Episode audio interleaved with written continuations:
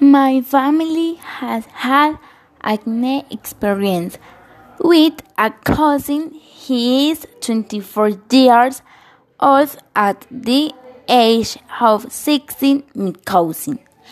Following his college graduation, he noticed he started to rake in ways he never had before. Notice large nodules popping up along my jawline, on my cheekbones, and all over his cheeks, which had never happened be before. In the past, he had suffered from a mild form of acne, but it was never the kind of acne that hurt. My cousin with antiseptic soaps, but they didn't serve him well, so he decided go to the dermatology.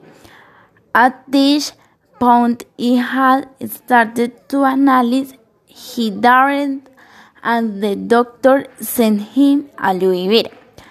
Over the course of a week, he began to notice a dramatic difference in his skin and he felt so happy to have found something that worked.